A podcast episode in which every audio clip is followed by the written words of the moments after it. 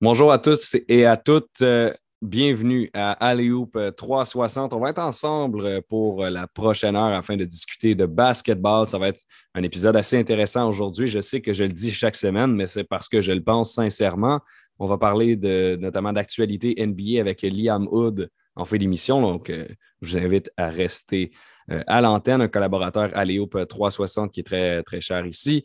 David Osman va venir nous parler non seulement de basketball féminin comme à son habitude, mais également de basketball masculin au niveau universitaire. C'est lui qui nous fait un résumé du March Madness et on va rejoindre tout de suite notre habitué euh, du départ, Charles Dubébray, entraîneur dans la Ligue canadienne de basketball, donc euh, au niveau professionnel, qui est présentement euh, donc à Toronto, en fait, pour, euh, pour le, All Canadian BioSteel Basketball Games. Donc, si tu peux, Charles, nous, expliquer en fait en quoi ça consiste, c'est un peu, un peu une occasion pour la relève de montrer de quoi elle est capable. Et toi, euh, tu, es, tu, es, en train d'entraîner ça cette semaine. Oui, exactement. Ben, aux, États-Unis, depuis les années 70 le fameux euh, McDonald's All-American qui regroupe les, 24 meilleurs joueurs euh, euh, de, high school, des écoles secondaires des États-Unis, ce qui est un titre prestigieux pour les, joueurs américains. Donc, au Canada, on a créé ça en 2015, l'équivalent du McDonald's All-American qui est, financé par la compagnie BioSteel des, des, boissons de sport. Puis, donc, ça, c'est devenu quelque chose pour les jeunes joueurs canadiens maintenant d'être sélectionnés comme un BioSteel All-Canadian Player. Euh, donc, d'être dans les 24 meilleurs joueurs au Canada qui vont euh, jouer ce match-là euh, en fin de semaine au centre-ville de Toronto. Donc, ça, fait partie d'une fin de semaine complète d'activité. Hier soir, on avait le, Nike Futures Game avec les, jeunes de 9e et 10e année de la région torontoise chez les garçons, chez les filles. J'y ai assisté d'ailleurs hier soir. C'était assez impressionnant de voir le niveau que certains de nos, nos futurs joueurs canadiens vont avoir euh, j'étais d'ailleurs très impressionné par plusieurs euh, jeunes filles qui, euh, qui jouent du gros, gros basket.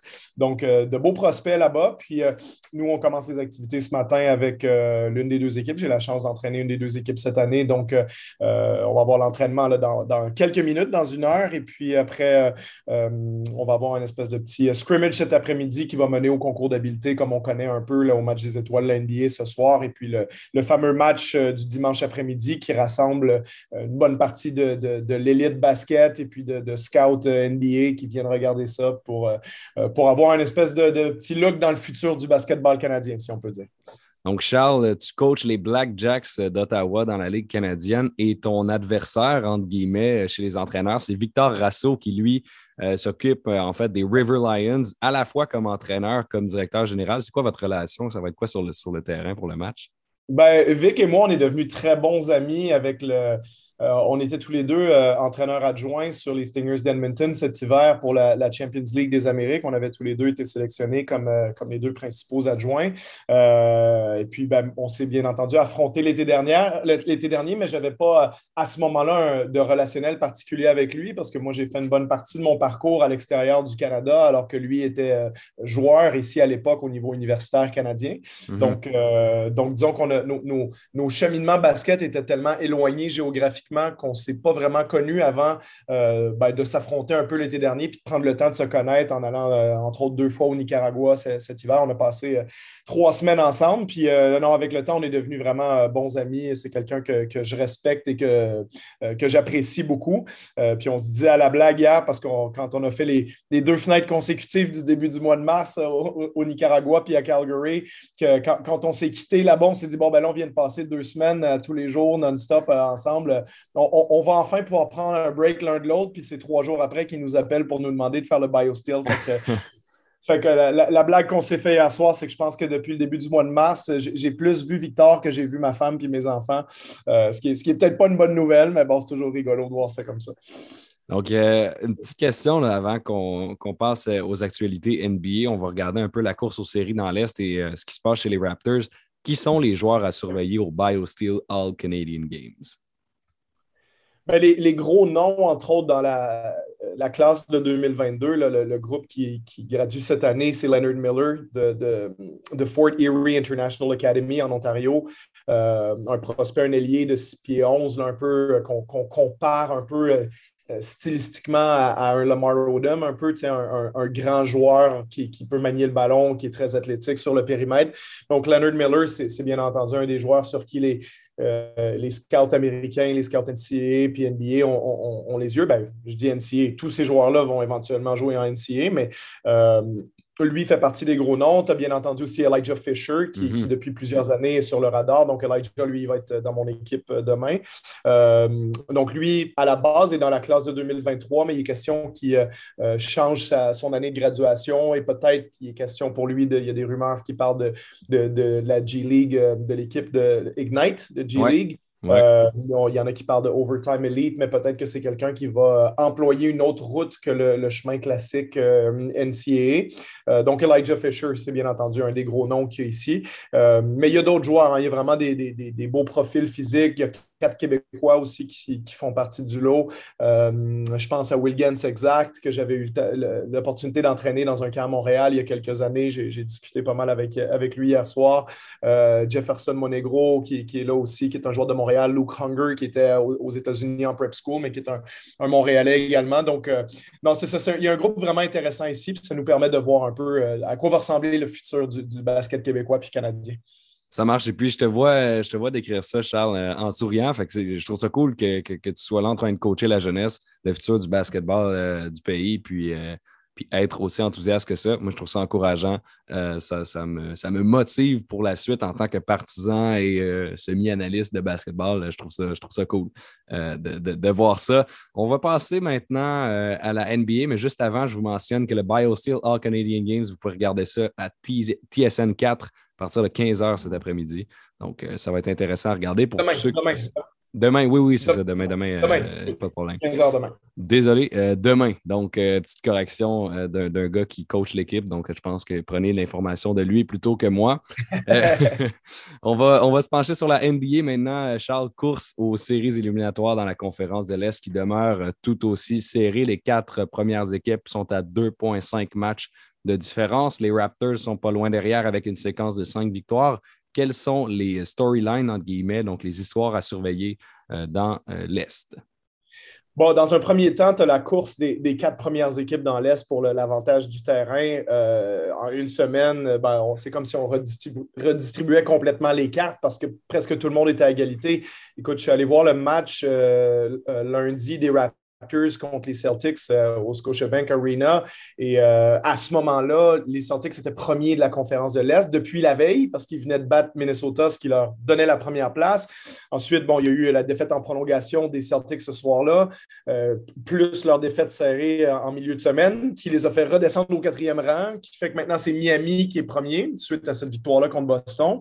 Milwaukee qui a gagné un gros match contre Philadelphie, ensuite un gros match contre Brooklyn aussi.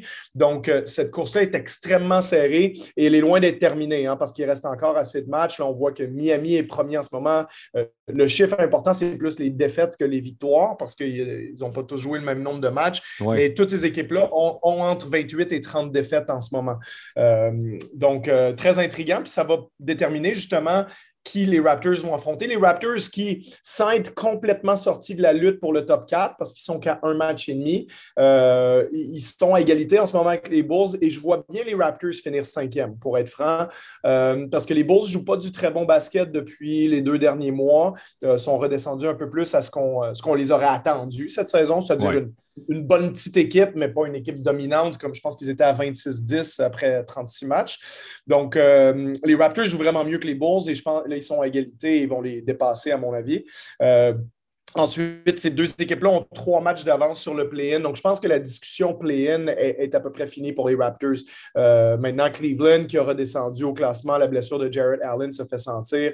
Euh, donc, Cleveland est maintenant septième. Euh, et il y a une triple égalité entre Brooklyn, Charlotte et Atlanta à 40 victoires, 37 défaites. Donc, les places 8, 9, 10 sont serrées. Ça, c'est intriguant pour moi parce que c'est comme si on avait assumé depuis très longtemps que Brooklyn, en fait, ils vont jouer le play-in, puis on, va se dire la vérité. Si ça se terminait aujourd'hui, que Brooklyn est huitième, ils affrontent Cleveland qui est septième. Un match pour la septième place pour affronter l'équipe qui va finir deux. Ben, personne va. Ben oui, c'est ça. personne ne va miser contre Kevin Durant et Kyrie Irving, surtout qu'on a entendu hier que ben Simmons accélérait un petit peu son rythme d'entraînement en ce moment vers un retour au jeu qu'on vise en série. Ça ne veut pas dire qu'il serait là peut-être pour le match de play-in, mais euh, je pense qu'on miserait tous sur Brooklyn, sauf qu'au jour d'aujourd'hui, euh, une équipe comme les Hornets qui viennent gagner 8 matchs sur 10 et les Hawks qui viennent de gagner 4 matchs de suite, ben, ils sont revenus à égalité de Brooklyn. Puis Brooklyn, il faut faire attention parce qu'il reste que 5 matchs à jouer.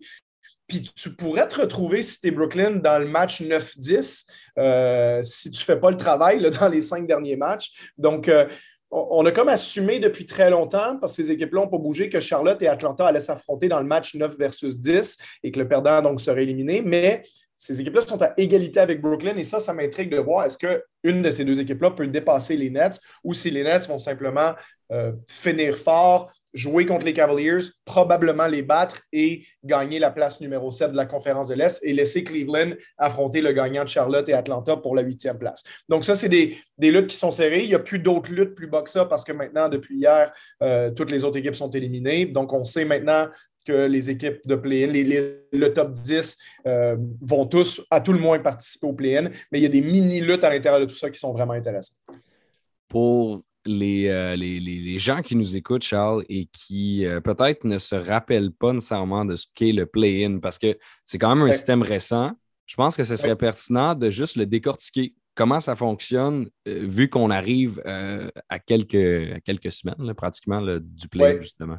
Ben, les équipes, donc, 1 à 6, ça ne change rien, c'est comme c'était avant. Donc, le play-in concerne 7 à 10.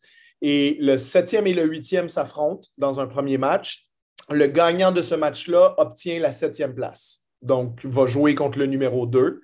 Donc, euh, ça, c'est la partie simple du play-in.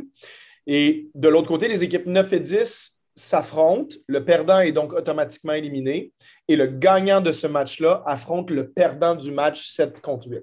Donc, par exemple, si c'est au jour d'aujourd'hui, imaginons Cleveland-Brooklyn 7 contre 8, on imagine que Brooklyn gagne. Donc, Brooklyn gagne donc la septième place et affronte les Bucks. Si c'était euh, au jour d'aujourd'hui, tu imagines la série de première ronde d'ailleurs. Kevin Durant et Irving contre Antetokounmpo, un rematch de la série ça serait incroyable. Et donc, Cleveland ne serait pas éliminé, par contre, des séries. Cleveland, à ce moment-là, aurait une deuxième chance de se qualifier euh, contre le gagnant euh, du match Charlotte-Atlanta et le perdant, bien entendu, de Charlotte-Atlanta. Lui, par contre, est éliminé directement. Donc, vous l'avez le résumé euh, du play-in assez simplement expliqué par Charles Bébret. Merci. donc, 7 à 10 qui peuvent se rendre en séries éliminatoires. Ça concerne autant la conférence de l'Est que de l'Ouest, évidemment. Et ça change un peu de la formule 1 à 8 automatiquement en série. Ça donne, ça donne la chance à, d'autres équipes de faire un genre de upset, un peu comme au Match Madness, en un ou deux matchs et se rendre en séries éliminatoires de la NBA. Il nous reste encore quatre minutes, Charles, pour discuter des Raptors qui ont gagné huit de leurs dix derniers matchs, incluant une série de cinq victoires. Ça se passe bien. Tu as dit tantôt de manière réaliste qu'ils pouvaient monter au cinquième rang. C'est intéressant, ça, considérant qu'ils ont passé à peu près toute la saison 7, 8, puis là 6 dernièrement. Donc, c'est intéressant de voir ce, genre d'amélioration-là au classement. Oui, c'est ça. puis, leur niveau de jeu, de manière générale, est vraiment intéressant parce que euh, les Raptors, on avait attendu d'eux cette saison qui serait une des bonnes défenses de la NBA parce qu'avec tous les athlètes, la longueur, les qualités athlétiques, je pense aussi à Cam, Barnes, Anunobi et compagnie, euh, sans compter les, les et Chris Boucher sur la, front line. Donc, ces joueurs-là des Raptors euh, font en sorte que euh, ben, c'était facile d'imaginer qu'ils seraient une des très bonnes défenses de la Ligue, mais ça a été long avant que ça se concrétise statistiquement. Et, et maintenant, les Raptors sont rendus la huitième meilleure défense de la Ligue, en plus d'être la treizième meilleure attaque, ce qui est peut-être un petit peu plus haut que ce qu'on aurait pu attendre d'eux autres. Donc, globalement, qu'est-ce que ça veut dire, cette analyse statistique-là? C'est que ben, l'équipe est meilleure que la moyenne et en attaque et en défense, ce qui est le signe d'une vraie bonne équipe.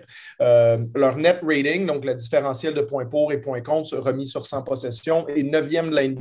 Donc, globalement, les, différents évaluateurs euh, statistiques des Raptors te disent cette équipe-là fait maintenant partie des 10 meilleures équipes de la Ligue. Euh, donc, je pense que même dans une conférence relevée comme celle de l'Est, une cinquième place, euh, c'est représentatif de ce que les Raptors valent au jour d'aujourd'hui. Je ne suis pas sûr que je pense qu'ils gagnent une série de première ronde contre Joel Embiid et James Harden ou contre Yannis Antetokounmpo ou, ou contre peut-être même Jason Tatum, Jalen Brown et la machine que les Celtics ont été, quoique les Celtics ont une blessure importante en ce moment avec Rob Williams, euh, voire même le Heat de Miami qui a fait la finale il y a deux ans, puis qui a le trio Butler, Adebayo, Larry.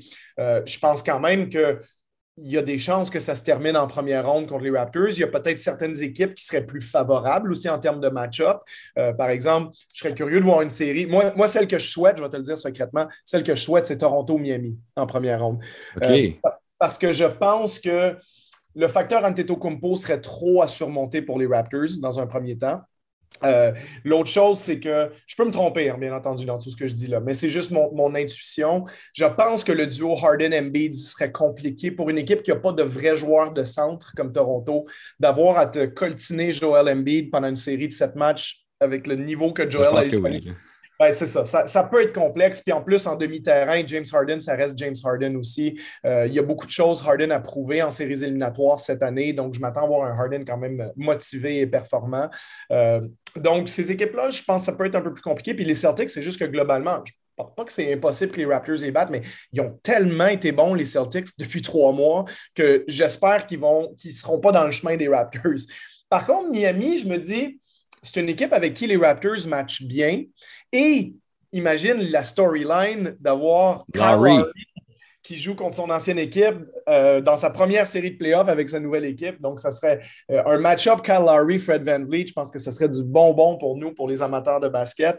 Euh, et en même temps, ben, je pense que le joueur le plus fort de Miami, Jimmy Butler, c'est pas une superstar incontournable pour des joueurs comme Pascal Siakam, pour OG Anunoby et Fred Van Vliet qui, devraient traîner les Raptors en deuxième ronde. Donc, attention, Miami, c'est une excellente équipe, c'est une équipe qui est dure, c'est une équipe qui est hyper bien coachée. Il y, a beaucoup de bons éléments à Miami, mais je trouve qu'en termes de style d'équipe, c'est une équipe qui ressemble, à mon avis, un petit peu aux Raptors. C'est une équipe qui travaille dur, qui a des bons athlètes, qui n'a pas un joueur de centre qui est dominant par sa taille. Tu sais, Adebayo, il est excellent, c'est un joueur de niveau All-Star, mais plus par sa, son niveau basket global, ses qualités athlétiques, ce qui est un peu la même chose que les joueurs des Raptors. Donc, je pense qu'on aurait des beaux match-ups. Tu sais, euh, Butler, Siakam, par exemple. Euh, probablement qu'Adebayo, il défendrait aussi sur Pascal. Tu aurais peut-être du Butler Ananobi, du Larry Van Vliet. Euh, vraiment, ce serait intriguant de de, voir cette série-là en première Et, là, vous ne le voyez pas, ceux qui écoutent euh, à la radio, mais euh, Charles me décrivait ça avec un sourire aux lèvres et des étoiles dans les yeux. je je niaise pas quand il me dit ça. il est vraiment content en ce moment, je le vois. Euh, donc, tu me disais que tu me disais secrètement, c'est semi-vrai parce qu'il y a des gens qui, qui l'ont su maintenant, qui pourront l'écouter. Ça va être en version podcast aussi qui vont pouvoir te le remettre d'en face. C'était pas secret. Euh, mais j'espère aussi que cette série, euh, juste pour la dynamique, euh, Larry Raptors. Charles Dubébret, merci beaucoup d'avoir été là aujourd'hui. Ben, merci à toi, William. À bientôt. À bientôt, Charles. Donc, au retour de la pause, on analyse ce qui reste du March Madness, autant masculin que féminin, au Aléoupe 360. Vous écoutez toujours Aléoupe 360 au 91 Sport avec William Thériault. Deuxième bloc aujourd'hui, on parle du March Madness. On prend une pause d'NBA. On en reparlera après ce, après ce segment euh, présentement. Ça va être vraiment intéressant aujourd'hui parce qu'on combine les deux. Habituellement, on fait euh, masculin avec quelqu'un, féminin avec euh, David Osman qui est présent aujourd'hui. Mais là, David va s'occuper des deux aujourd'hui. Donc, David augmente sa polyvalence à l'émission aujourd'hui. J'ai hâte d'entendre ça. David, comment ça va? Ça va très bien, merci, merci. Écoute, je te remercie pour, pour mon augmentation, pour ma promotion. Mais non, man, je, suis très content d'être là. Écoute, euh, March Madness, wow, il y a des upsets, il y a tellement de choses qui se passent, donc j'ai tellement d'en discuter là. Non. Merci encore de m'accueillir à la radio. Bien, ça fait euh, un grand plaisir, là, David, de, te recevoir, évidemment. Ça fait déjà quelques fois. Je pense que, je pense que c'est très apprécié quand tu passes ici. Donc, on fait le portrait de ce qui se passe présentement dans la NCAA. Le tournoi du March Madness, autant chez les gars que chez les filles, a beaucoup avancé. Hier, chez les femmes, les deux finalistes ont été déterminés. Et chez les hommes, ce sera aujourd'hui que ça se passe. On va commencer par les filles, euh, David. On va commencer par euh, ta spécialité, euh, le basketball féminin ici à Léop 360. Il y a eu un match Stanford contre l'Université du Connecticut, donc Yukon. Il y a eu un match Louisville, South Carolina. Donc, si on regarde ça, Stanford numéro 1, Yukon numéro 2 et Louisville, South Carolina, tous les deux des numéros 1. Il n'y a pas beaucoup de upsets dans le basketball féminin qui se rendent très loin. Ce sont des puissances dominantes. Qui a gagné? Comment ça s'est passé les matchs? Qu'est-ce qu'on peut, à quoi on peut s'attendre en finale? Ben, écoute, premièrement, euh, pour ceux qui savent, dont toi, Will, euh, moi, je suis biaisé Yukon, je l'ai toujours dit, je ne l'ai jamais caché. Puis de voir Yukon finalement, après un bon petit bout, arriver euh, en, finale, enfin. South Carolina, j'avais aucun doute. Pour moi, c'était clair. C'était une équipe extrêmement dominante depuis le début de l'année. hier, on a eu un match incroyable entre, Stanford et Yukon. C'est un match où ce que euh, où les deux équipes, quand même, offensivement, ont dû vraiment travailler fort et tout, parce que, bon, ça shootait pas exceptionnellement, mais tu as une Paige Buckers qui a manqué tellement de mois de basket, puis pour moi, qui a step up, elle a quand même shooté un bon 50% puis qui arrive dans une position, après tout ce temps, qui montre encore que, écoute, je suis Paige Buckers, oui, été blessé, mais quand ça compte, je suis là, puis je step up. fait que ça, c'est Hier, elle a fait 14, 14 points, 5 à 6, 4 rebonds. Donc, tu sais, c'est quand même une, une, très belle game pour Paige Buckers pour, pour l'Université du Connecticut. Là. Oui, absolument. Et puis, ce n'est pas la seule qui s'est euh, démarquée dans cette euh, partie-là. Donc, euh, le match Stanford-Yukon qui se termine d'ailleurs 63-58 en faveur de Yukon. Donc, euh, David, on, se doute que tu es content de ce résultat-là. si on regarde ailleurs dans, la même équipe, il y a eu mm-hmm. Deux autres filles qui ont dépassé le, plateau des 10 points, mais ils n'ont pas nécessairement bien, bien tiré en termes de pourcentage. Sinon, je regarde, j'ai Olivia Nelson Ododa qui a marqué 8 points, pris 10 rebonds. C'est qui mm-hmm. les autres filles qui vont être à surveiller en finale? Ben, écoute, il y a, y, a, y a, Christine Williams. Pour moi, la, plus, la plus talentueuse, je dirais, quand même, dans un certain sens, c'est oui, c'est Paige Buckers, mais si Christine Williams décide d'ouvrir la machine, Yukon, pour moi, est limite impossible à battre. C'est Christine Williams qui a joué avant cette game-là. Effectivement, elle a, mal, elle a mal shooté, mais elle a dominé tout le long. Euh, c'est une scoreuse naturelle. Moi, je, peut-être que tu vas comprendre la comparaison, Will. En plus, elle porte le numéro 13. Elle me fait beaucoup penser à la game de James Harden. Elle est une gauchère aussi. Elle a un step back. Non, c'est rien. Quand, quand j'ai regardé les deux, je dis, man, elle, elle, a un Euro step, elle step back, elle shoot du 3, tu sais, fait qu'elle elle est très polyvalente. Il y a aussi il y a Easy Ford qui est bonne, il y a Olivia Nelson Ododa que tu as dit. Elle, on ne s'attend pas nécessairement à ce qu'elle score beaucoup de points. Tu sais, c'est une, grande euh, pause d'environ 6-5 peut-être. Fait que son 10 rebonds, oui, on s'attend à ça d'elle. Mais je te dis, je veux donner une belle euh, lumière à Alia Edwards, une Canadienne, tu sais, qui, qui a aussi fait un, un 9.8 rebonds Ali Edwards qui sort de Crestwood euh, Prep à Toronto. Donc, euh, vraiment, on a une Canadienne qui s'en va en finale. Ça, c'est vraiment, vraiment très nice. Donc, on salue son travail et ça vous donne une raison de, comme David, supporter l'Université du Connecticut. Il y a une Canadienne qui joue pour eux. Si vous cherchiez votre raison, vous l'avez maintenant.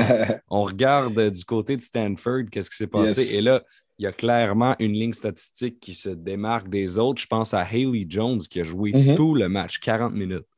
Ouais, et, écoute, il y a Lacey Hall aussi qui a joué toute la game. Elle a pris neuf rebonds quand même, mais Ellie Jones, sincèrement, cette joueuse incroyable. Elle, elle, était pas loin du 50%, 8 en 21. Oui, ça paraît mal. C'est plus sa, fiche parce qu'elle a, elle a rentré aucun de ses trois points. Ça, c'est peut-être ça qui a fait un, peu mal à l'équipe. Mais sincèrement, elle a quand même fini avec un 20 points, 11 rebonds. Ellie Jones, j'ai toujours trouvé qu'elle c'est ça le basket. Même si ça ne va pas bien, peut-être au niveau de ton tir, elle est toujours capable de trouver une manière d'impacter la game.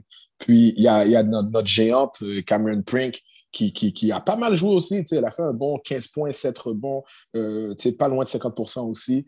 Mais écoute, je pense que malheureusement, une contribution de, de 4 points de Lexi Hall, ça fait très mal. Une contribution de, trois points de Lacey Hall, qui, qui sont des sœurs, ça, ça fait mal. De Francesca Billy, Billy, Billy Blee, excuse-moi, qui est euh, elle, la, la fille qui donc, que tout le monde connaît maintenant parce qu'elle donc, mais aussi une petite contribution de quatre points. Ce genre de, dans ce genre de game-là, ce genre de fille-là doit vraiment step up. Puis dans cette game-là, c'est vraiment Ellie Jones qui a tout fait. Puis même Anna Wilson, la sœur de Russell Wilson dans la NFL, qui n'a mhm. pas joué une très belle game non plus. Donc, euh, dommage pour Stanford qui étaient les, euh, les champions en titre euh, mm-hmm. de, ce tournoi. ils sont éliminés au Final Four. On va aller regarder de l'autre côté du, du, tournoi. Louisville, South Carolina. Donc, c'est une équipe dominante qui a battu une autre première tête de série. South Carolina, on va regarder de leur côté qu'est-ce qui s'est passé. Elia Boston. Quel match, David. Oh my God. Au début, c'est drôle parce que c'est toutes des choses qu'on se disait, toi et moi, dans, les, dans les, émissions précédentes. C'est ça. On se disait, Elia Boston, elle a shooté 8 en 12. elle, elle, a pris 23, elle a fait 23 points, 18 rebonds, 4 assists. C'est malade. C'est des statistiques incroyables. Puis, elle était inarrêtable. Il y a les autres filles qui ont très bien contribué aussi, mais Alia Boston, comme tu le dis, sincèrement, wow. South Carolina, c'est quand même 72-59. Donc, pas qu'ils n'ont pas eu de problème à gagner, mais clairement, ils, dominaient quand même la game, ils jouaient bien. C'était très bien joué de leur part. Absolument. Puis c'est drôle comme tu le mentionnes parce qu'on on le disait dans les, euh, dans les dernières semaines. Je te demandais, Hey David, qui était surveillé dans le tournoi? Où il y a 64 équipes? Tu me disais Elia Boston. Et là, on, regarde, on est en demi-finale pour aller au match le plus important du basketball féminin euh, au niveau universitaire. Et Eli Boston se lève 23 points, 18 rebonds. C'est des, des, statistiques de NBA 2K, c'est des statistiques de jeux vidéo, ça n'a pas de sens. Donc, c'est quand même impressionnant de voir ça. J'ai hâte de voir ce qu'elle va faire en finale. Donc, Elia Boston. On peut regarder du côté de Louisville maintenant, qui a bien performé malgré euh, la défaite. Mais écoute, je, reviens sur, sur Eleven Lead parce que comme, comme tu sais, je, paix à son âme, Kobe, c'est euh, un joueur que j'ai grandi en appréciant beaucoup, puis c'était sa mhm. protégée. Eleven Lead, euh, elle nous avait un peu déçus, toi et moi, quand on en parlait, par rapport à ses performances. On s'attendait à beaucoup plus d'elle, mais elle nous a quand même donné euh, du bon basket. Avant, avant la, la, demi-finale d'hier, elle jouait du bon basket. C'était du 20 points, du 18 points. J'étais quand même très impressionné. Malheureusement, hier, ça n'a pas été comme elle le voulait au niveau de son tir. Quand même un 9.9 rebond, mais celles qui ont euh, vraiment step up, c'est Emily euh, qui a fait 18 points, 9 rebonds. Elle a très bien joué. Il y a Kiana Smith. Kiana Smith, elle a tiré beaucoup, manqué plusieurs tirs, mais elle a bien joué, elle était intense, tu sais, qu'elle travaillait fort. Puis il y a Olivia euh, Cochran, que, que je ne l'ai pas vraiment suivie, je ne la connaissais pas plus que ça. Moi, j'étais vraiment euh, très Kiana Smith et Eleven Lee, pour être honnête. Puis, tu sais, elle, a step up, elle a step up, mais malheureusement, écoute, ils, ont bien shooté pourtant en plus, euh, en plus, Will, parce que South Carolina ont shooté presque 50% donc c'est dur à battre, ça, une équipe qui shoot comme ça. Mhm. Mais ils ont, ils ont quand même shooté du 43% à Louisville. Ah, c'est pas, pas, mal. C'est ça. Fait que, mais tu as une équipe qui est un peu euh, plus dominante. Puis bon, à la même chose pour conclure ce que je veux dire, tu sais, à Louisville, tu as Marissa Russell qui sort de Capitol Courts à Ottawa, donc une autre Canadienne. Et à South Carolina, tu as Laetitia euh, Amihir qui, qui vient du Canada aussi. Donc, on a deux Canadiennes en finale de la NCA chez les femmes. Donc, encore de quoi être fier pour les Canadiens. Donc, ça va être intéressant à voir tout ça. Donc, championnat national pour les femmes, South Carolina, Yukon. Ça se passe demain à 8 h le soir, donc dimanche soir, 8 h. Ça va être vraiment intéressant à voir, David. Une prédiction rapide avant de passer au gars. Je savais que tu allais venir là. J'espérais que ah, tu ben là. ça là. mais, mais, pour de vrai, écoute, tu as, un spectacle. Paige Buckers, Alia Boston, tu as, Gino Uriema contre Don Staley. Ça va être épique, mais je donne mon edge à ma prédiction du début, malgré que je suis biaisé, Yukon, South Carolina. South Carolina. Moi, je pense vraiment que la Caroline du Sud vont, vont gagner. Soit c'est un match tight, et, écoutez ce que je dis, soit c'est un blowout. Ah ouais? OK. Ouais, ouais, Pas entre les deux. Non, je pense pas que ça va être entre les deux. Quand on regarde historiquement avec le genre d'équipe qu'ils ont eu, euh, les dernières années, euh, South Carolina ont vraiment dominé face à Yukon. C'était des matchs par 15, par 20. Euh, oui, il y a, y a l'effet Pitch Bookers, il y a l'effet Ali Edwards et tout ça, mais je pense que la manière dont l'équipe est, est, faite de South Carolina, il y a tellement de weapons. C'est pour ça que j'étais malgré que j'aime beaucoup Yukon, j'étais un peu étonné qui, qui battent Stanford parce que je me dit, il y a tellement de, de, de weapons à Stanford, c'est dur. Tu sais, le basketball, c'est une game aussi de match-up. maintenant, quand je regarde South Carolina, je me dis, wow, le match-up va être vraiment, vraiment intense.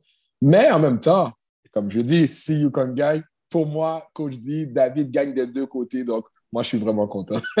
OK, donc euh, tu, te prépares à gagner d'un côté ou de l'autre. C'est bien. Tu, joues, bien, tu joues bien tes cartes. Je vais me faire un chandail moitié Yukon, moitié South Carolina. On va régler ça comme ça. J'ai hâte de voir ça. J'ai hâte de voir ça. Tu m'enverras une photo. J'ai hâte de voir. Euh, tu vas faire du bricolage cet après-midi. J'ai hâte de voir. On va regarder maintenant ce qui se passe du côté des, euh, des garçons. Euh, on a quand même parlé longtemps des filles. Je regarde mon, chronomètre ici. Oh! Il nous reste 5-6 minutes pour, pour discuter des gars. On est au Final Four.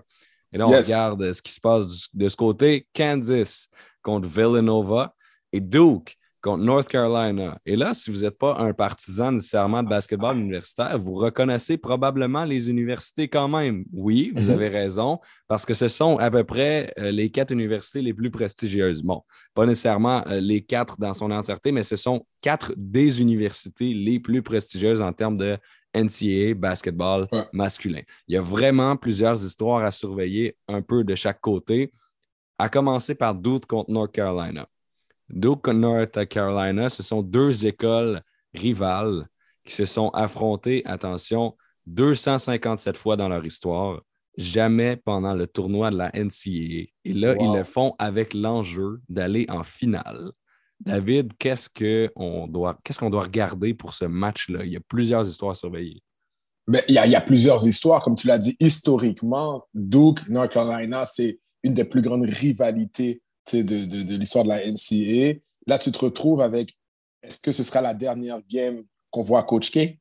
Est-ce que maintenant, Coach K va aller gagner un championnat puis prendre sa retraite comme il doit le prendre? Fait on est vraiment dans une position, je, je, trouve que historiquement, ça va être incroyable. La rivalité va être là. Je pense que c'est, ça va être plus que juste une game de basket. Je crois vraiment que émotionnellement parlant, il va avoir, euh, il va avoir je, le dis là, c'est sûr qu'il va y avoir des paris pour une game comme ça. Mais sincèrement, à surveiller à Duke, tu as quand même deux gars du top 10 du mock draft. Tu as, deux gars super intéressants. Euh, il y a numéro 2, euh, Paolo Banchero, qui, qui, qui, est très bon 6-10, qui fait du bon boulot à Duke. Et tu as mon, mon, mon, gars que j'aime beaucoup, AJ Griffin, un joueur que j'aime beaucoup, qui joue avec Duke. Donc, tu sais, quand même deux gars qui sont pré qui ont prévu pour être repêcher dans le top 10, c'est très intéressant. Donc, moi, je pense que je donne quand même un edge à Duke, pour être très, très franc. Là. Je mhm. pense vraiment que Duke va sortir avec la victoire de ce match-là. Mais je sais que en termes d'émotion, en termes de basket et de qualité de basket, ça va être un match super, d'après moi. Oui, et Duke, qui a d'ailleurs deux autres joueurs qui peuvent être repêchés en première mhm. ronde. On parle du centre Mark Williams et euh, du wing Wendell Moore. Donc, ça va, être, euh, ça va être assez intéressant de regarder ce duel-là. Et si on regarde North Carolina, euh, il y a trois joueurs qui sont projetés d'être dans le repêchage, tous des gars en deuxième ronde. Caleb Love, c'est un garde. Ensuite, on a Brady Manek, un power forward center, et puis un autre centre, Armando Bacco, qui lui, lui a, connu de, très, très bons matchs. Ça va être intéressant de voir Duke, North Carolina potentiellement le dernier match du coach légendaire Mike Krzyzewski, coach K, comme, euh, comme beaucoup l'appellent parce que son nom de famille est difficile à prononcer. Euh, et puis, euh, donc, Duke qui est classé deuxième tête de série, North Carolina huitième. Ça risque d'être en faveur de Duke, mais on pourrait avoir droit à une surprise. Donc, de l'autre côté maintenant, Kansas, Villanova, ce sont des équipes qui ont gagné trois championnats nationaux ensemble depuis 2008. Donc, 2008, c'était Kansas. Et puis, depuis 2016, Villanova l'a remporté deux fois. Donc, euh, c'est des équipes, des, écoles, des programmes de basket qui savent comment gagner. Qui, cette année, David, pourrait l'emporter plutôt que l'autre?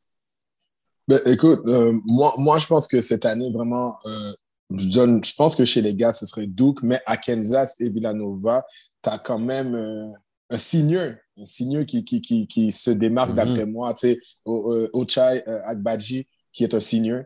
Puis, tu sais, moi, j'aime beaucoup les seniors. Je ne sais pas si, si, tu te souviens de ce gars qui jouait justement à Duke à l'époque, Nolan Smith, qui a joué pour euh, Coach K aussi. C'était un senior et il a tellement bien joué durant euh, le match Madness parce qu'ils sont plus matures. Et ce gars-là, dont on parle, euh, Ochai euh, Agbaji, qui est 6'5, une belle grandeur, qui, qui tire, et ça, c'est ça qui m'impressionne, qui tire quand même du 48, près du 48% Donc, ça veut dire c'est un gars qui est très efficace, qui tourne autour de 20 points par match. Donc, euh, Villanova se retrouve, qui est très bien coaché depuis plusieurs années déjà, qu'ils ont gagné aussi, mais on se retrouve devant une équipe que, ah, tu sais, à Kansas qu'ils veulent renouer clairement avec ça? Donc, moi, je pense que le basket, c'est aussi une game émotive où ce que, il ne faut pas sous-estimer le fait que des équipes comme ça se disent OK, là, je suis près du but, là, là, c'est le temps de gagner. Donc, moi, je crois personnellement que même si j'aime beaucoup le système de Villanova, je pense qu'on pourrait avoir une finale Duke-Kansas. Et pour moi, chez les gars,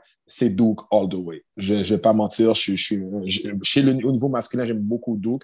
Donc, euh, peut-être que Coach D est encore biaisé aussi, on ne sait pas. Mais, mais sincèrement, je pense que Duke va gagner cette année all the way. OK, donc on a notre prédiction pour le tournoi masculin. Euh, ça va être intéressant de voir ça, le, le, Final Four, donc les fameuses demi-finales de la NCAA. Je vous donne euh, les, les, moments où vous pouvez regarder ça. Ce mhm. soir, donc, samedi, Kansas-Villanova. Ça se passe dès 18h. Et ce soir, encore une fois, dès 8h50 ou 20h50 plutôt, c'est Duke, North Carolina. Donc, les deux matchs ce soir, samedi. Demain, on connaît l'identité des deux finalistes NCAA masculins. La finale, lundi soir, 21h20. Soyez au rendez-vous. Merci, David Osman, pour cette chronique NCAA March Madness. Merci, merci à toi, ça me fait plaisir. Et puis, comme je dis, South Carolina gang, Duke gang. N'oubliez pas qu'est-ce que j'ai dit. Vous allez voir, Coach D est un magicien, comme a déjà dit Will. c'est vrai, c'est vrai. Ça, c'est quand on avait discuté hors d'onde. Euh, moi, et David, euh, il prédit les, équipes qui allaient se rendre loin en tournoi féminin. Ils avaient presque toutes eues. Je lui ai David, c'est un magicien. On se retrouve après la pause pour discuter avec Liam Hood de l'actualité NBA. Restez à l'écoute. Dernier segment à Aléoup 360 aujourd'hui. On est avec Liam Hood du, du site aléoup360.com, un collaborateur régulier ici à l'émission qui revient euh, encore une fois pour une chronique d'actualité sur la NBA. On va entre autres parler un petit peu euh, du portrait des séries dans l'Ouest, les Lakers qui sont pratiquement hors des séries. On va également euh, discuter euh, de la course euh, pour le joueur défensif de l'année. Mais pour commencer, Liam, Yanis, qui vient, selon toi, quelque peu brouiller les cartes de la course au MVP dans le dernier sprint de la saison. Premièrement, comment ça va, Liam? Ben, ça va bien. Il fait soleil à Québec en ce beau samedi. Je suis très content. Toi, ça va? Oui, ça va super bien. Donc, ça a été une belle émission à date. Je, suis certain que ça, va continuer sur la même lancée. D'ailleurs, en parlant de lancer, Yannis Antetokounmpo, il y en a une pas pire dernièrement. Euh, deux matchs de 40 points consécutifs. Euh, si tu regardes ces, deux matchs, donc contre Philadelphie, contre Brooklyn, donc deux équipes qui sont renommées dans la conférence de l'Ouest, il sort 40 points contre euh, Philadelphie, 44 contre Brooklyn. Il était inactif contre les Clippers, donc le 1er avril, mais tout de même, mon Dieu, ça, se passe bien pour Yanis. Est-ce que tu penses qu'il peut surpasser Jokic et Embiid, donc euh, Nikola Jokic, Joel Embiid, pour l'MVP? Ben, la réponse rapide, c'est je ne sais pas, étant donné qu'il y a tellement beaucoup de facteurs qui rentrent en compte. Si je suis un voteur euh, qui a mon vote pour le titre de MVP cette année, mais ce que je crois qui est arrivé, c'est que Jokic n'est plus le favori nécessairement avec autant de certitude. Et je sais que là, on parle juste de deux rencontres, mais euh, je regarde plutôt ça avec euh, un point de vue global de ce que Yanis a fait en fin de saison. Et puis ensuite, tu peux aussi regarder ben, au fil de la saison au complet parce que Yanis, en termes de points, production offensive, c'est à 30 par rencontre. Il pourrait terminer la saison comme le meilleur marqueur avec le trophée du marqueur moyen ce qui n'est pas rien, ce qui est considéré lorsqu'on vote pour le, titre. Puis ça a été un témoignage de justement ses habiletés de marqueur avec ses 42 points de moyenne au fil des deux derniers matchs, comme tu l'as dit. Des matchs importants. Puis ce qui était important dans ces matchs-là particulièrement, c'était les victoires avec lesquelles il s'est sauvé après, puisque c'était des grosses, grosses rencontres d'envergure contre des rivaux de la conférence de l'Est. Embiid et Durant, deux gros joueurs. Et puis Yanis a un peu, en quelque sorte, confirmer un peu son titre de meilleur joueur de la conférence Est, si tu veux bien, en dominant un peu ses match-ups contre les, deux joueurs euh, exceptionnels qu'il y a de l'autre côté. Et puis, si on regarde, mettons les statistiques moyennes là, au fil de ces deux matchs-là, il y a 14 rebonds qui s'ajoutent à ça, 6 passes et un vol et un, contre et demi. C'est un petit peu similaire à ces statistiques euh, ordinaire, ces statistiques traditionnelles de la saison, outre évidemment le 42 points. c'est ça que j'allais dire. J'étais comme à 42 points à terre. 14 rebonds, on n'est pas non plus à ce niveau-là. On est plus à 11, mais si on regarde justement celles que je viens de nommer, les statistiques traditionnelles de Yanis cette année, ça ressemble énormément à celles de ses années MVP, c'est-à-dire 2019-2020. Puis là, Yannis a, continue de s'améliorer. Il a ajouté à son jeu. Je ne dis pas que le step back du trois points qu'il a réussi pour euh, confirmer le temps supplémentaire contre les Nets jeudi, je ne dis pas que c'était nécessairement quelque chose qui est dans son arsenal avec constance, mais on voit qu'il est capable maintenant de prendre ces tirs-là avec plus de confiance. Même chose avec les lancers francs. On se rappelle, il n'y a pas si longtemps, lors de son parcours éliminatoire pour euh, aller chercher son premier titre, son titre de Final MVP, ce qui avait euh, retenu l'attention, c'était ses lancers francs qui rataient. Mais là, son pourcentage de lancers francs est supérieur à toutes ces années-là. Euh, il prend ses tirs avec plus de confiance. C'est aussi sa meilleure saison du mid-range. Donc, offensivement, Yanis, je, crois qu'il passe peut-être un petit peu sous le radar avec ce que Jokic a fait durant la saison. Euh, ses statistiques à Jokic qui sont simplement hors de ce monde, encore meilleures que sa propre saison MVP l'an dernier en 2021. Puis Embiid aussi a été souvent dans les conversations, dans les médias, on en parle beaucoup.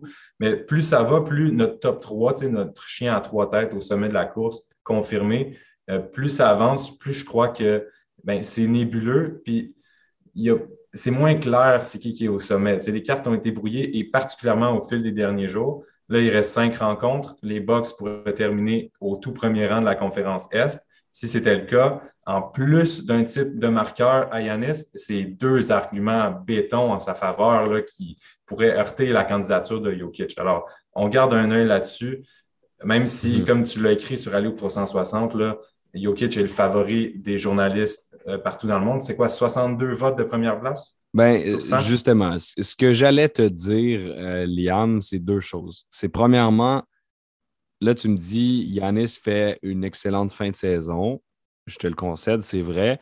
Par contre, je ne pense pas que le vote du joueur par excellence du MVP peut se fier à deux matchs. C'est pas, pas ce que ça vient faire, ces matchs-là, mais je pense que ce que ça vient faire, c'est brouiller davantage les cartes et surtout pour le deuxième rang qui est départagé hmm. entre Yanis et MVP. Je crois toujours que Jokic est premier et qui est favori, mais je serais vraiment pas surpris si Yanis soulève son troisième trophée d'MVP cette année. OK, donc ça, c'était la première chose. Tu vois, moi, ça me surprendrait qu'il gagne. Et deuxième chose, c'est justement, moi, je me base sur, euh, bon, je l'ai écrit sur le site cette semaine, mais Jokic a remporté sur 100 euh, votes de journalistes. Et là, ce n'est pas des votes qui avaient une incidence sur le trophée aucunement, mais c'était des votes euh, de manière préliminaire, si on peut dire ça comme ça. Jokic, 62 des 100 votes de première place de la part des journalistes, des membres des médias. Tu en avais 29 pour Joel Embiid et 9 pour Giannis Antetokounmpo.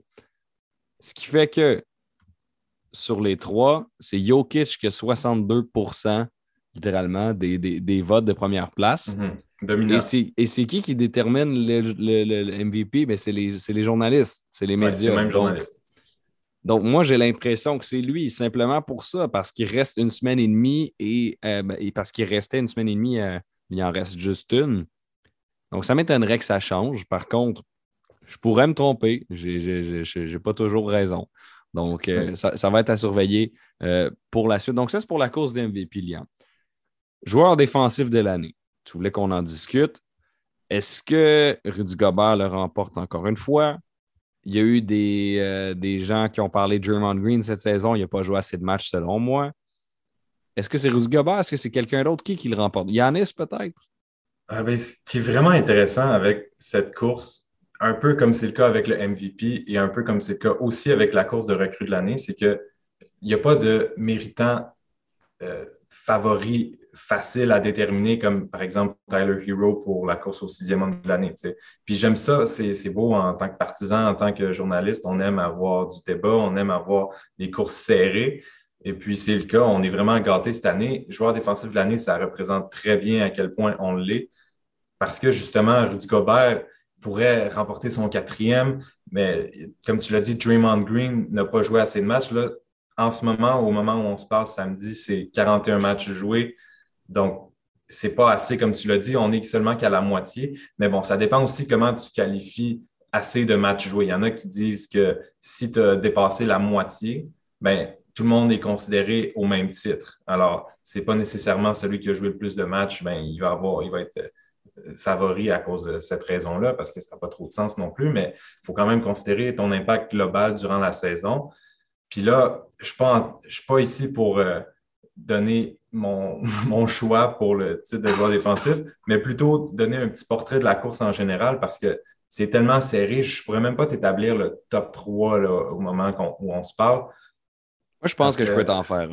Ben, Bam Adebayo, c'est ton troisième ou est-ce que Yannis Antetokounmpo s'insère là-dedans? Draymond Green, il est dans le top 3? Moi, je ne le mettrais pas là. non. C'est Bam, Rudy puis Yannis? Oui, exactement. Moi, je pense que le top 3, c'est Bam Adebayo, Rudy Gobert, Yannis Antetokounmpo. Il y a, des, il y a certains sites de, de, de prédiction, de probabilité qui mettent Michael Bridges. Moi, je ne suis pas d'accord. Oui, il est troisième selon euh, plusieurs sites, dont BetMGM. Oui, oui, oui, je, suis complètement d'accord. C'est ça que je te dis justement. Il y a plusieurs sites qui le mettent haut, qui le mettent troisième. Par mhm. contre, moi, je ne suis pas d'accord. Je vais t'expliquer pourquoi. Parce que je pense qu'il est là juste parce que son équipe gagne. Moi, je ne suis pas d'accord avec le concept en, général de récompenser un joueur de manière individuelle parce que son équipe gagne des matchs. Je trouve que mhm. ça, ben, à, to a certain extent, genre à un, certain degré hein, en, français, mais parce que oui, le joueur doit influencer le succès de son équipe.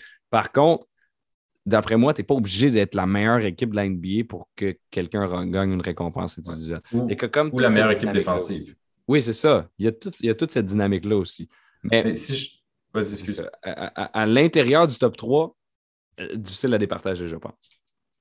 si on, considère ce que tu viens de dire, euh, la défensive d'une équipe, par exemple la cote défensive, donc euh, le nombre de points auxquels on limite nos adversaires par 100 possessions, qu'on utilise souvent pour dire quelle équipe est la meilleure défensivement de la Ligue. Mais si on considère ton argument que ce n'est pas à prendre en compte, alors les Celtics, eux, qui sont numéro un cette saison, puis les Suns qui sont deuxième, ont des candidats selon les probabilités, entre autres à cause de ça. Donc, Robert Williams, qui je, ne me souviens plus, je pense que c'est 61 rencontres qu'il a joué. J'ai plus les stats devant moi. Euh, Robert Williams, oui, a été blessé en fin de saison, mais il a été considéré, il est dans le top 3 pour les tirs bloqués à l'anneau. Il y a un impact énorme sur ce que les Celtics font. Mais là, Marcus Smart, lui-même, je vais sortir une quote rapidement. Il a dit une citation hier en disant quel autre guard, quel autre euh, arrière est capable de permuter d'un à cinq et de les défendre adéquatement. You're not seeing it with any other one guard, point guard, or for that matter, any guards. Et lui, il est en train de faire son cas. Bam Adebayo est en train de faire son cas aussi. Mais Marcus Smart, je me dis, OK, mais est-ce que la défensive exceptionnelle des Celtics, euh, c'est sur tes épaules à toi? Est-ce que le crédit te revient à 100% Non, c'est un travail d'équipe. Oui, Marcus Smart est ridicule, il est excellent comme défenseur périphérique, je l'adore. Mais là, je me demande si tu n'as pas raison en disant qu'il ne faut pas considérer ce que l'équipe fait. Mais Rudy Cobert, lui, pendant longtemps, ça a été ça l'argument, c'est que son impact est tellement grandiose sur la défensive de son équipe, même si là, on parle du Jazz comme une équipe offensive cette année particulièrement. C'est difficile. Je me pose la question. Oui, Bam Adebayo, pour sa part, juste te donner sa citation à lui. Il a dit ça il y a quelques jours. In my mind, I think I'm the defensive player of the year. Donc, pour lui, il n'y a pas de question. C'est lui qui devrait mériter le titre. Et je pense que à ce point-ci, je pencherai en sa faveur parce que euh, je vais faire un petit argument vite fait. Là. En début de saison, j'écrivais sur le site que Bam était celui qui limitait ses adversaires au pourcentage de tir le plus bas et de ben loin dans la ben NBA. C'est sûr que ça s'est stabilisé au fil de la saison, évidemment, mais il est toujours excellent à ce niveau-là on, peut un peu faire les mêmes arguments qu'Yanis parce que c'est un, forward, un, avant qui a tellement de longueur de taille, qui est capable de défendre d'un à cinq. C'est rare comme à tout. On pourrait nommer Yanis, euh, Draymond et lui comme étant capable de faire ça. Donc, je pense que à ce point-ci, là, je suis en train de me convaincre que c'est probablement Bam. Et le Heat, globalement, je vais aller vérifier, leur défensive est au quatrième rang de la Ligue en ce moment. Donc, oui, c'est assez impressionnant de, voir ça, surtout la statistique du, pourcentage de tirs adverses. Moi, je pense que la différence qu'il faut faire, tantôt je disais, le, bon, le succès d'équipe entre en compte, tout ça, je pense que la différence qu'il faut faire, c'est, tu me disais l'exemple de Rudy Gobert. Selon moi, le Jazz de l'Utah est bon défensivement grâce à Rudy Gobert. Oui. OK? Et selon moi, les Suns de Phoenix ont un système défensif qui est bon, dont Michael Bridges fait partie. C'est ça la différence. même chose pour Matty Stiebel et les ça, la différence. par exemple. C'est pour ça que selon moi, il ne doit pas être le joueur défensif de l'année parce qu'il fait partie d'un système qui est bon défensivement. Et c'est un bon joueur défensif. Je serais, je serais très OK. Je serais très euh, satisfait avec lui sur une équipe all défensive. Totalement. Le joueur défensif de l'année, non. Il nous reste encore une petite minute pour euh, parler des Lakers. Liam, donc un mot rapide sur les Lakers qui sont officiellement sortis des séries. Ben, officiellement. Pratiquement sortis des séries. LeBron James et Anthony Davis. Oui, virtuellement euh, ne sont plus dans, la course pour faire les séries et avec cinq rencontres toujours à leur horaire de calendrier régulier, j'ai de la difficulté même à les voir les faire. Et en rétrospective, quel désastre pour cette unité des, ah, des, pas des Celtics, des Lakers cette année, avec le vendredi soir, Anthony Davis et LeBron James, qui les deux sont revenus au jeu. LeBron jouait avec une euh, cheville qui était encore blessée. On, l'a ramené plus rapidement que prévu, justement parce qu'on veut éviter de sortir du play-in. Et puis là, ça me rappelle un peu quand LeBron avait parlé du play-in lorsque l'idée a été proposée il y a déjà deux ans de ça. je me souviens qu'il disait que la personne qui avait eu l'idée, je paraphrase, mais la personne qui avait eu l'idée aurait dû être renvoyée et puis là, regarde, ça pourrait lui sauver un peu, euh, mais pas sauver son héritage, mais sauver sa saison un peu s'il arrivait à le faire, le play-in. en ce moment, on parle d'une équipe qui est en 11e position et puis les deux qui sont devant, en 10 et 9, il y a les Spurs, 10e tête de série, qui sont à un match d'écart et qui ont le bris d'égalité. Donc, les Lakers vont avoir de la difficulté à passer devant eux. Et les Pelicans à trois matchs d'écart, qui eux aussi ont réussi à obtenir le bris d'égalité hier soir, vendredi, lorsqu'ils ont gagné un match euh, très, très, très important, un match crucial pour les deux. là, je me demande si, si les Lakers ne font pas les séries, qu'est-ce qui se passe là-bas? C'est certain que Frank Vogel n'est plus là. Ça, je suis prêt à mettre ma main au feu. Puis quels autres mouvements d'effectifs il va avoir? Ça, ça va être une bonne discussion à avoir ensemble, Will, lorsque le moment va arriver. Ça ne fonctionne pas à Los Angeles. Il faut trouver une solution. Pour l'instant, on ne l'a pas. Liam Hood, merci beaucoup d'être passé à l'IOP 360 aujourd'hui. ça fait plaisir, merci. Donc, je te souhaite une, belle fin de journée et également une, belle fin de semaine du March Madness à tous nos auditeurs au alleyhoop360.com. On a parlé du March Madness avec David Osman aujourd'hui. On a parlé d'actualité NBA et du BioSteel All Canadian Game avec Charles Dubébray, évidemment. L'actualité NBA avec Liam Hood, c'était William Thériault à l'animation. C'était un plaisir, encore une fois, de vous accueillir pour discuter basketball avec vous. Je vous souhaite une excellente semaine, un bon March Madness. On se retrouve la semaine prochaine pour une autre semaine basket. Salut!